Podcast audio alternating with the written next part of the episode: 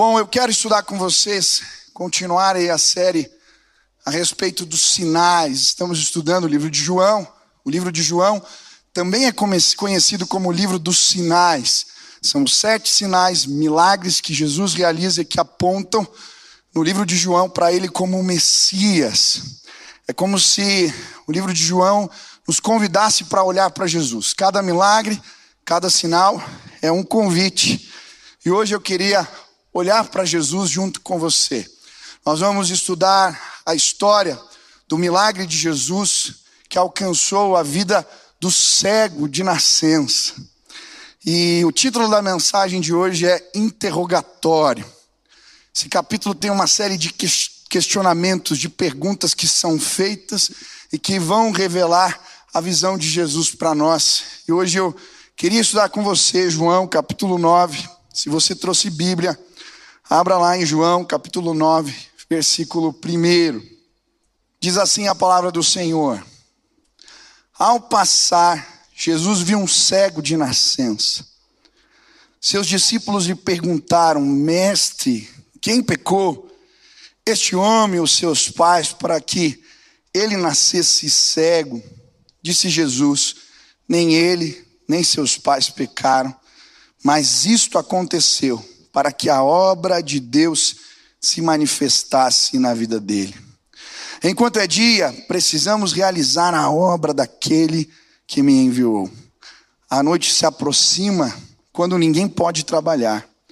Enquanto estou no mundo, sou a luz do mundo.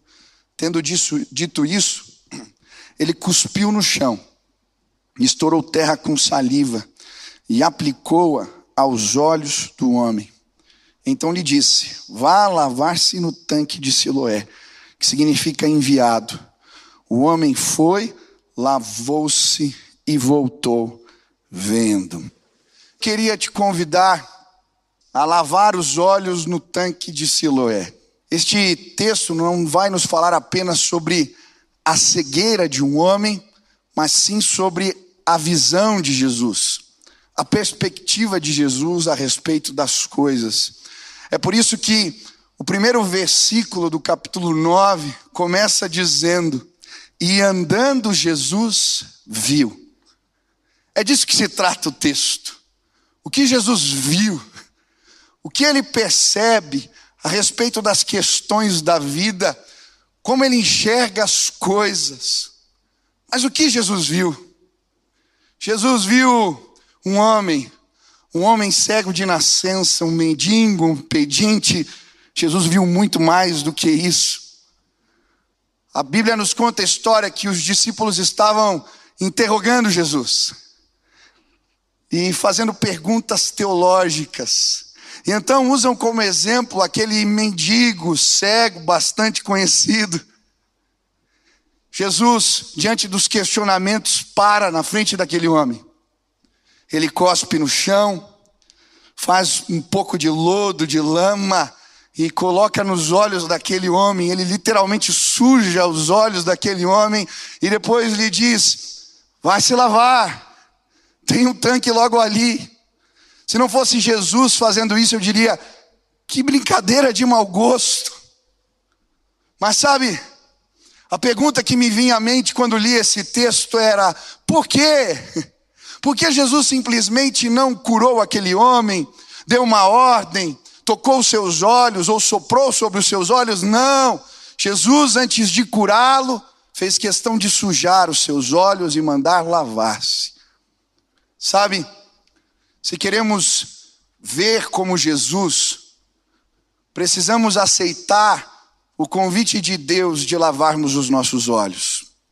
Hoje eu vim te convidar, na autoridade do nome de Jesus, a ir a este tanque, a lavar os teus olhos e procurar enxergar como Jesus. Se queremos ver as coisas na perspectiva certa, Precisamos aceitar o convite dele e lavarmos os nossos olhos. Hoje eu queria te convidar a lavar os teus olhos no tanque. Não conseguimos ver muitas vezes o que Deus vai fazer. Não conseguimos enxergar as coisas na perspectiva de Jesus, mas quando aceitamos o convite de Deus para ir ao tanque lavar os olhos, ah, os nossos olhos se abrem. Aquele homem aceitou o convite de Jesus. Ele foi até o tanque. E quando ele começa a limpar os olhos, de repente ele começa a enxergar. Ele volta. Ele começa a dizer para todo mundo: Olha, eu vejo, eu estou vendo. Todos conheciam aquele homem, aquele mendigo que parava sempre naquele mesmo lugar. As pessoas começaram a perguntar e perguntar. Um verdadeiro interrogatório começou ali, se instalou ali. E aquele homem começa a perguntar e começa a ter dificuldades, porque algumas perguntas são difíceis. E sabe, a vida é assim. No interrogatório da vida existem perguntas que não sabemos as respostas. Talvez você chegou aqui se perguntando por que de algumas coisas. Talvez algumas perguntas se instalaram na sua mente e você não tem respostas. Aquele homem, em determinado momento, na sua simplicidade, ele traz uma declaração de fé, talvez uma das mais bonitas da Bíblia. Ele vai dizer: Olha, tem coisas que eu não sei responder, mas uma coisa eu sei: eu era cego e agora eu vejo. A minha oração é que os nossos olhos possam ser limpos. Sabe, quando Jesus limpa os nossos olhos, nós sabemos.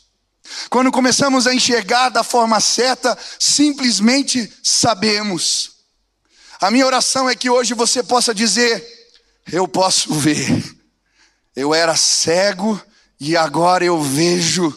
Hoje eu queria te convidar a se lavar no tanque, a deixar Jesus tocar teus olhos.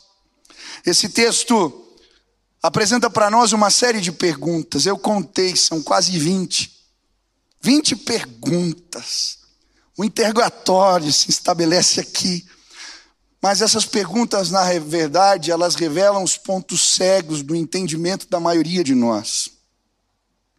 Quais são as perguntas sem resposta no interrogatório da tua vida? O que você não sabe responder?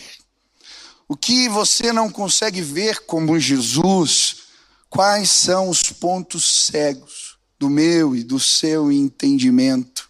Eu quero estudar com você algumas perguntas, alguns questionamentos que surgem nesse texto e que talvez sejam seus questionamentos também. A primeira questão aqui, a primeira pergunta tem a ver com a injustiça. Os discípulos vão perguntar para Jesus, mestre, quem pecou? Este, este homem, os seus pais? Quem pecou para que ele nascesse cego? E sabe, como é difícil enxergarmos como Jesus quando nos sentimos injustiçados. Como é difícil. E a primeira pergunta nesse interrogatório é: quem pecou? De certa maneira, a equação causa e consequência não fechava aqui. O cego de nascença era uma espécie de problema teológico. Qual era o motivo? Ele pecou, seus pais pecaram, ele estava pagando o pecado de alguém. Por isso a pergunta: quem pecou? E sabe, eu creio que a maioria de nós, diante das injustiças que a vida nos apresenta, fazemos a mesma pergunta que os discípulos. Agimos da mesma maneira, procuramos culpados. Quem pecou? Quem errou? Queremos explicações. Mas é interessante a maneira como Jesus responde essa pergunta. Olha o que ele vai dizer. Isso aconteceu para que a obra de Deus se manifestasse na vida dele. Enquanto é dia, precisamos realizar a obra daquele que me enviou. A perspectiva de Jesus é outra. Ele não está procurando culpados, ele não está procurando explicações. A perspectiva de Jesus diante da injustiça é a obra de Deus, o propósito de Deus. Como o que eu estou vivendo pode cooperar para o propósito de Deus, para a obra de Deus. Como Deus pode ser glorificado, mesmo quando eu me sinto injustiçado? Esta é a pergunta de Jesus. E sabe, muitas vezes na minha vida, eu já procurei culpados, procurei explicações, e elas não me ajudaram, elas só me deixaram mais bravos. Parecia que o meu coração ia enfervescendo, à medida que eu procurava culpados e explicações. Mas quando eu mudei a pergunta e o questionamento de Jesus se tornou o meu, como isso pode cooperar para o propósito de Deus? Como eu posso glorificar ao Pai no meio disso? Quando isso se estabeleceu, meu coração ficou em paz. Hoje eu queria te convidar a fazer a pergunta certa. É interessante porque Jesus, quando ele parte a ceia com os seus discípulos, ele sabia que seria injustiçado. Ele sabia quem o trairia. Ele aponta isso para os discípulos. Ele sabia que algo iria acontecer. Mas por que ele não toma providências? Por que ele não faz justiça? Por que ele não faz algo? Porque a sua perspectiva era a obra de Deus. A obra de Deus não podia parar. Olha o que Jesus vai falar no Sermão da Montanha sobre as injustiças. Bem-aventurados os que sofrem perseguição por causa da justiça, porque deles é o reino dos céus. Bem-aventurados sois vós, quando vos injuriarem e perseguirem, e mentindo, exultai e alegrai-vos, porque é grande o vosso galardão nos céus. Assim resplandeça a vossa luz diante dos homens, para que vejam as suas boas obras e glorifiquem ao Pai que está nos céus. Aleluia! Quem aqui já foi injustiçado, se sentiu injustiçado, se sente, se levanta a mão. Como você pode glorificar ao Pai? Como no meio disso você pode encontrar a obra, o propósito de Deus e honrá-lo? Jesus vai continuar dizendo no Sermão do Monte: Eu, porém, vos digo: não resistai aos maus, mas se qualquer te bater na face, dele a outra. Ao que quiser pleitear contigo e tirar-te a túnica, larga-lhe também a capa. E se qualquer te obrigar a caminhar uma milha, vai com ele duas. Ele faz que o sol se levante sobre maus e bons, e a chuva desça sobre justos e injustos. Pois se amade os que vos amam, que galardão tereis? A perspectiva de Jesus é outra. Existem bênçãos maiores quando no meio das injustiças, sim, promovemos a glória de Deus. Damos a outra capa, damos a outra face, seguimos adiante, andamos mais um pouco. É assim que Deus é glorificado entre nós. Entre outras palavras, o que Jesus está dizendo é que as injustiças são um convite para glorificarmos a Deus e cumprirmos o seu propósito. Eu gosto muito de uma mulher, uma mulher de Deus, uma missionária. Ela já faleceu, mas os livros dela eu já li alguns. A Corre Tembum. E eu lembro de um depoimento que eu li a respeito da Corre Tembum. Ela foi pregar em Munique, na Alemanha, em 1947.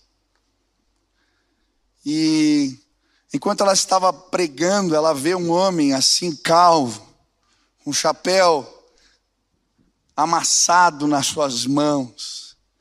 E aquele homem vem na direção dela no final do culto a cumprimentar. Na hora que ela o vê, ela fica sem reação. A Corrie Tembum, ela tinha sido vítima um campo de concentração na Segunda Guerra Mundial. Ela e sua irmã tinham sido levadas para aquele lugar porque abrigaram judeus na sua casa. E aquele homem que agora estendia as mãos era um dos seus torturadores, um dos guardas naquele campo de concentração.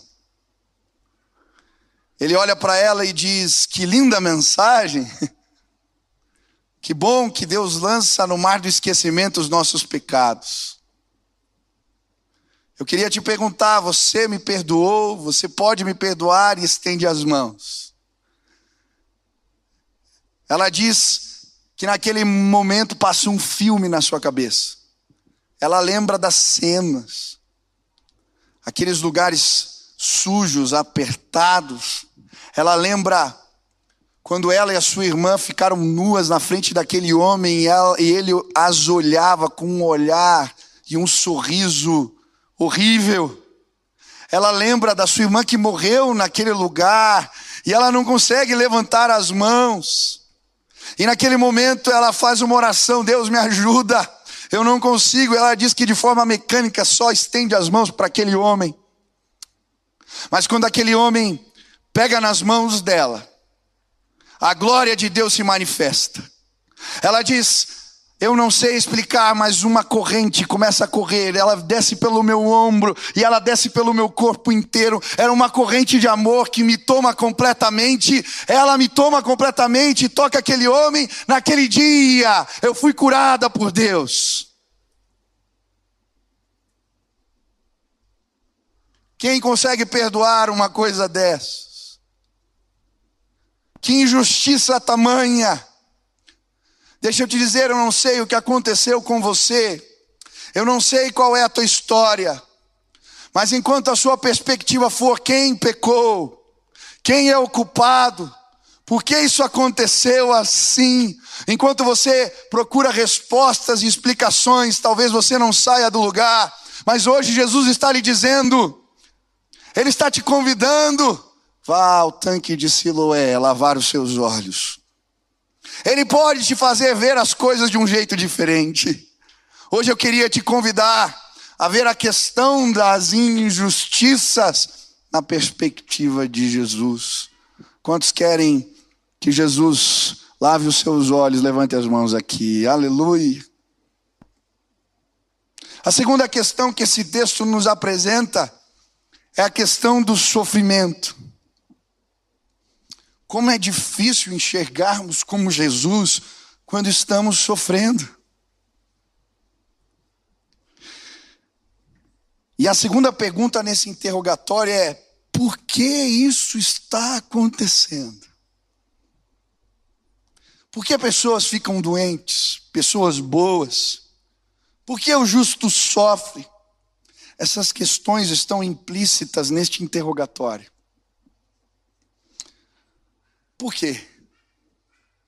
A perspectiva de Jesus sobre o sofrimento é completamente diferente. Olha o que ele vai responder. Isso aconteceu para que Deus fosse glorificado. Como assim? Como assim? Deixa eu te dizer uma coisa.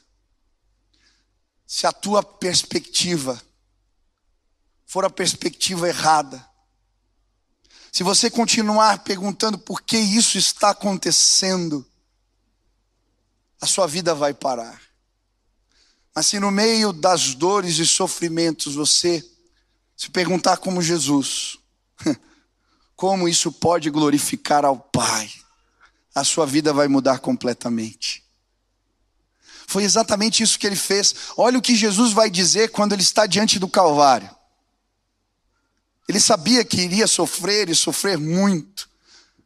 A proposta do sofrimento estava diante dele. Ele vai dizer, João 12, 23, é chegada a hora de ser glorificado o Filho do Homem. Agora, esta angústia, agora está angustiada minha alma. E que direi eu? Pai, salva-me desta hora mais precisamente com este propósito: vim para esta hora. Pai, glorifica o teu nome. Então veio uma voz do céu: Eu já o glorifiquei e ainda o glorificarei. Aleluia. Jesus, diante do sofrimento, ele diz: Que o nome do Senhor seja glorificado. Como o meu sofrimento pode redundar em glória? Sabe, essa é uma questão que aparece na Bíblia em vários textos, em vários livros.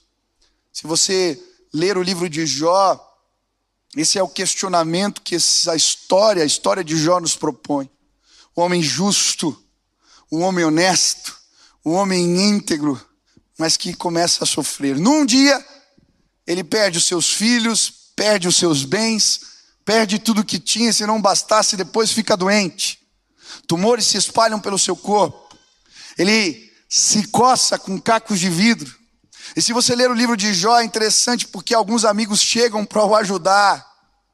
Mas os questionamentos que esses amigos propõem, eles não ajudam em nada. Eles insistem no porquê, eles insistem na causa, eles insistem em questionamentos que não ajudam Jó. Mas o final deste livro é interessantíssimo. Quando Jó, no meio do sofrimento, começa a glorificar a Deus, ele começa a dizer: Agora eu entendo. O Senhor é quem criou os monstros dos mares. O Senhor é quem criou as estrelas mais longínquas. O Senhor é o Deus da criação e ele começa a exaltar a Deus no meio do sofrimento. Ali ele vai dizer: Antes eu te conhecia de ouvir falar, mas agora os meus olhos te veem e diante da adoração, do louvor, da glória, no meio do sofrimento ele é liberto. Talvez você esteja sofrendo Existem perguntas que não vão te ajudar. Faça as perguntas certas. O livro de Abacuque vai nos dizer o mesmo. O livro de Abacuque também é conhecido como o livro das queixas. Abacuque está reclamando para Deus: Senhor, como pode tanta injustiça na, na, na terra de Israel? Senhor, por que, que os injustos prosperam? Por que tamanho sofrimento? E aí Deus responde para ele: Eu vou julgar a terra. Eu estou trazendo o povo do norte. Eles vão destruir tudo, vão acabar com tudo. Ele fica mais indignado ele faz a segunda oração, é uma segunda queixa. Deus, como é que pode um povo ainda mais injusto do que o nosso vir aqui ser instrumento do teu juízo? Ele não consegue entender. Então ele resolve subir a torre de vigia, lugar de oração. E ele começa a falar com Deus. Enquanto ele está naquele lugar, o Senhor se revela a ele e diz: Abacuque, escreve uma placa bem grande, para até quem passa correndo possa ler. Escreva assim: O justo viverá pela fé. Aleluia. Naquela hora ele entende. Ele faz uma poesia na sequência ainda que a figueira não floresça, ainda que não haja fruto na videira e o produto da oliveira minta, ainda que não hajam ovelhas no aprisco, gado no curral, ainda assim eu me alegrarei no Deus da minha salvação. Aleluia! A resposta para o sofrimento é o louvor, a exaltação, passarmos pelas dores, porque o nosso Jesus passou por elas, glorificando ao Pai. Pastor, você não conhece as minhas dores. Não é tão simples assim. Eu não disse que é simples. Há oito anos minha mãe está doente. Essa semana ela deu uma pioradinha. Eu lembro que eu fui lá, eu gosto de fazer a minha mãe rir, então ela está com dificuldade de falar no telefone, é difícil de entender. E eu fico brincando, mãe, você nunca falou besteira para mim, agora está falando os negócios aqui feio. Fico tirando sarro dela. E eu fui lá para conversar, ela estava com dificuldade na oxigenação. E nós estávamos conversando. E na hora que eu estava indo embora, ela falou para mim: Tá demorando, filho. Ora aí, está demorando. Como eu queria tirar a doença da minha mãe nas minhas mãos. Enquanto eu fiquei me perguntando por quê, o meu coração adoeceu. Mas naquele dia eu disse: Mãe, Eu não sei até quando, mas pode contar comigo, eu vou continuar orando por você todos os dias. A prova não é fácil, mas eu posso passar glorificando a Deus. Eu não entendo, eu não sei, eu não compreendo, mas eu creio. O justo viverá pela fé. Eu posso engrandecer o nome do Senhor no meio das crises. Eu quero, é o meu desejo, eu sei, nós seremos aprovados no meio dessa tribulação, porque o Senhor está sendo glorificado dia dia, dia após dia. Eu não sei quais são as suas dores. Faça a pergunta certa.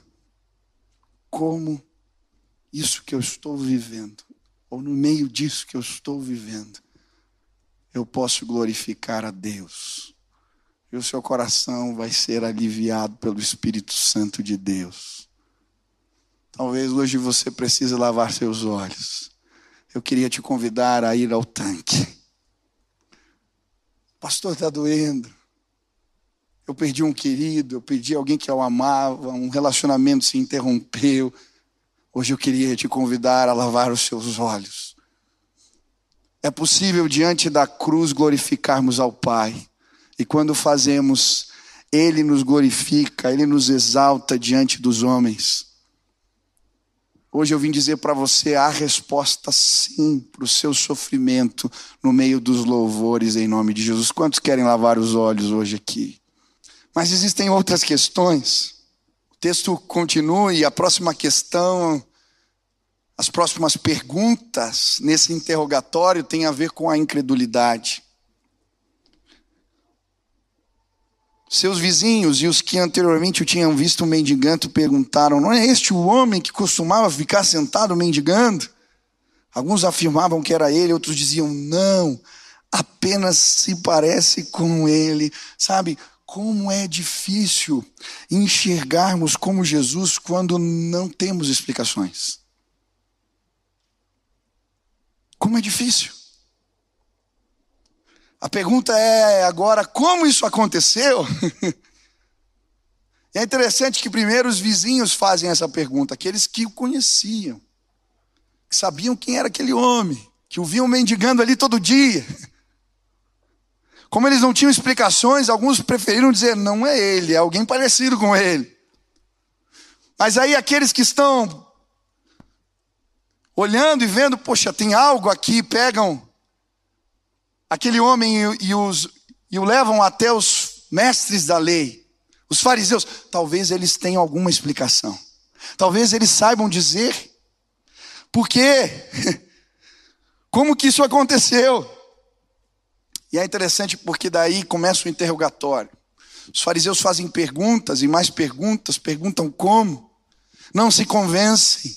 Aquele homem deve estar mentindo. Então eles chamam os seus pais. Perguntam, ele nasceu assim mesmo? E eles dizem sim, ele era cego. Eles não se dão por satisfeitos. Chamam o homem de novo. O homem cego e perguntam mais uma vez. Ele disse: Eu já disse o que aconteceu. Mas sabe por que, que eles não conseguiam crer? Porque Jesus não cabia dentro da teologia deles, não cabia dentro das suas explicações. Para eles, existiam algumas crenças equivocadas que os impediam de crer no milagre de Deus. Olha o que diz o versículo 16. Eles vão dizer assim: alguns dos fariseus disseram: Esse homem não é de Deus, pois não guarda o sábado. Mas outros perguntavam: Como pode um pecador fazer tais sinais miraculosos? E houve divisão entre eles. Jesus não cabia dentro das explicações deles. Porque, na perspectiva deles, Jesus não guardava o sábado. Isso era pecado. Por isso eles vão dizer que Jesus era um pecador. Mas, se Deus descansa no sábado, como é que pode um milagre desses acontecer naquele dia? Deus está descansando, essa obra não é de Deus. Se Jesus não guarda o sábado e milagres acontecem no dia que Deus está descansando, Ah, Jesus não pode ser o Messias. Logo, a equação não fecha, eles não têm explicações, por isso eu não creio. Sabe, muitas vezes as coisas de Deus não cabem nas nossas explicações. Muitas vezes. E quando tentamos explicar, ou tentamos resolver alguns problemas, nos perdemos. E eu vejo tantas pessoas impedidas de crerem e de viverem coisas novas de Deus simplesmente porque não sabem explicar. Eu lembro de um acampamento, era um pastor que estava ministrando naquele retiro, Palavra da Vida. Eu era adolescente, ele era um doutor em teologia, um homem culto, sabia muito. E eu tinha tido algumas experiências com Deus diferentes, nada convencionais. E eu falei, talvez esse homem possa me explicar algumas coisas. E quando terminou o culto, na maior das boas intenções, eu fui procurar aquele homem. E sabe, ele me pudesse dizer algumas coisas que eu não entendia. Mas quando nós começamos a conversar, ele simplesmente começou a negar. Isso que você está dizendo que viveu não aconteceu. Eu falei, como assim? Ele me dizia, não, não dá, não tem como. Eu falava, não, aconteceu assim, assim, assim. Ele dizia, não. E ele tinha muitas explicações na Bíblia.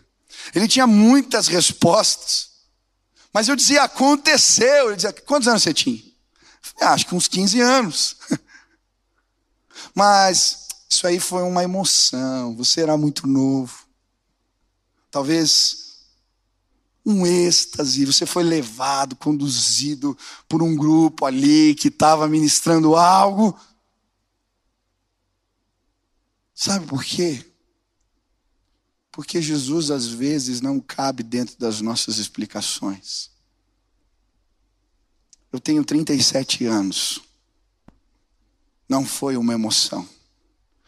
Ele continua me visitando. Ele continua falando comigo. Ele continua se revelando. E hoje, na autoridade do nome de Jesus, eu quero dizer às lideranças espirituais do nosso tempo, que querem reduzir a fé a um arrazoado de argumentos intelectuais e filosóficos, milagres existem sim. Os dons do Espírito são uma realidade para a igreja nos nossos dias sinais, maravilhas e curas continuam acontecendo. Deus quer mover a sua igreja em nossos dias no sobrenatural. Os sinais de Deus continuam acontecendo hoje. E talvez você não tenha explicações.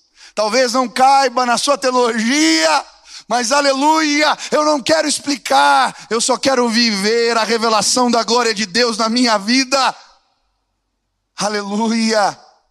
Hoje eu queria te convidar a lavar os teus olhos e crer no poder de Deus. Muitos de nós não vivemos coisas do Espírito porque queremos explicar demais. Eu lembro de um pastor que estava fazendo um ministério muito bem sucedido. E eu vi alguém lhe perguntando, pastor, qual é o motivo do sucesso? Ele disse, não sei. Mas por que tua igreja cresce tanto? Ele disse, não sei. E a pessoa disse, mas como assim? O problema seria se eu soubesse explicar. As coisas de Deus não se explicam.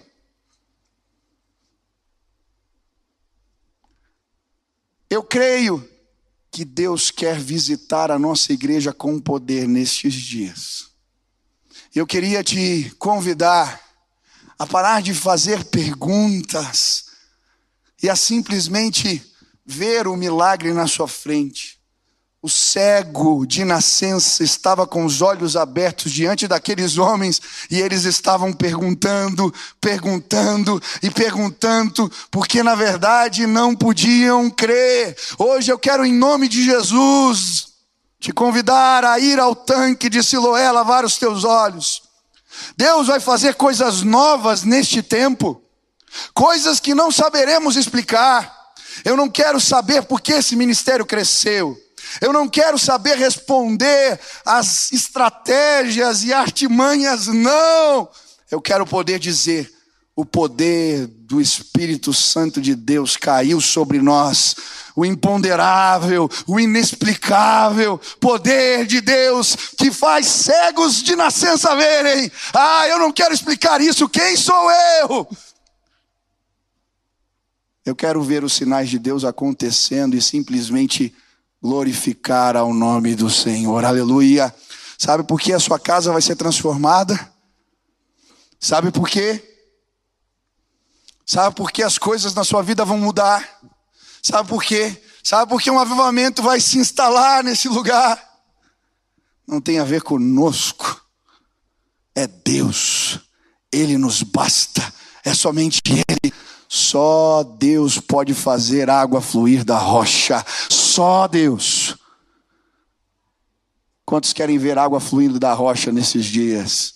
Eu quero te convidar a andar por fé, em nome de Jesus, a viver o novo de Deus. Deixe o Espírito se revelar. Mas ainda existe uma última questão, a questão do orgulho. Diante disso, eles responderam, os fariseus, para aquele homem. Ele estava explicando, foi Jesus. Você nasceu cheio de pecado como tem a ousadia de nos ensinar. E os expulsaram. Como é difícil enxergarmos como Jesus quando damos lugar ao orgulho. Hum. A última pergunta aqui destes homens é: quem é você para me ensinar alguma coisa? O Budal perguntou algo semelhante aqui. Quem você pensa que é? Era isso que eles estavam dizendo. Sabe, às vezes não podemos enxergar na maneira de Jesus, porque demos lugar ao orgulho no coração. E talvez o pior tipo de orgulho que exista seja o orgulho ferido.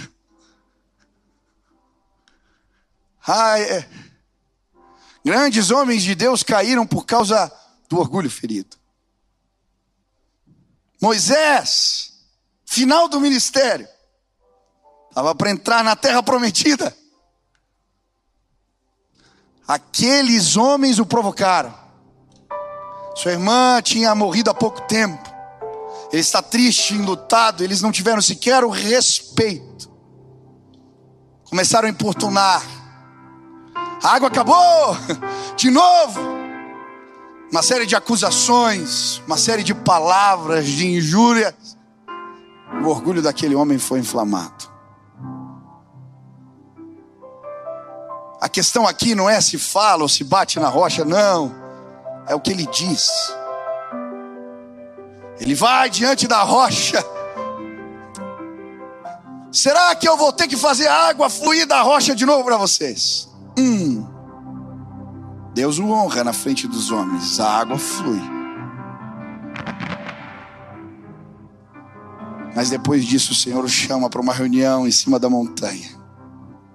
Manda tirar as vestes de Arão, ele morre em cima da montanha. E Deus diz para Moisés: Você só vai olhar, você não pode entrar. Que duro! Poxa, Moisés! Tinha feito tanto, tanto. Mas o seu orgulho ferido estava impedindo agora de viver bênçãos do Senhor para sua vida.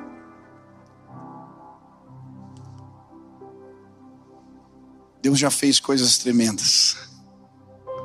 Que bom que você conhece. Que bom que você já teve experiências com Deus. Que bom que você conhece a palavra. Mas cuidado. Eram os mestres da lei que não podiam ver. Jesus estava falando para eles: os seus olhos estão sujos. Eu não quero que o meu orgulho me impeça de viver nada que Deus tem para mim. Talvez você tenha razão. Talvez você tenha boas justificativas para ficar bravo, mas talvez numa avaliação mais profunda, você vai chegar à conclusão de que o teu orgulho está ferido. Se queremos enxergar como Jesus, precisamos deixar Ele limpar os nossos olhos. Jesus vai dizer para os fariseus, olha como termina o texto. Alguns fariseus que estavam com ele ouviram dizer isso e perguntaram: Acaso nós também somos cegos? Disse Jesus: Se vocês fossem cegos, não seriam culpados de pecado. Mas agora que dizem que podem ver, a culpa de vocês permanece. Jesus estava ministrando desde o começo para os mestres da lei. Esse é um milagre didático. Ele está dizendo: vocês precisam lavar os seus olhos. Os olhos estão sujos, vocês precisam ir ao tanque. Vocês não são cegos, vocês podem ver. Vão lavar os olhos, vão lavar os olhos. Hoje eu quero te dizer: o tanque está aqui. Ele está nos chamando para lavar os olhos. Ele pode nos livrar do nosso orgulho, do nosso sentimento e das questões que envolvem as nossas injustiças. Ele pode nos libertar da dor, do sofrimento. Ele pode nos fazer enxergar as coisas de um jeito diferente. Ele suscita fé. Ele faz brotar no nosso coração quando entendemos que não temos as respostas, somos convidados a olhar da maneira de Jesus.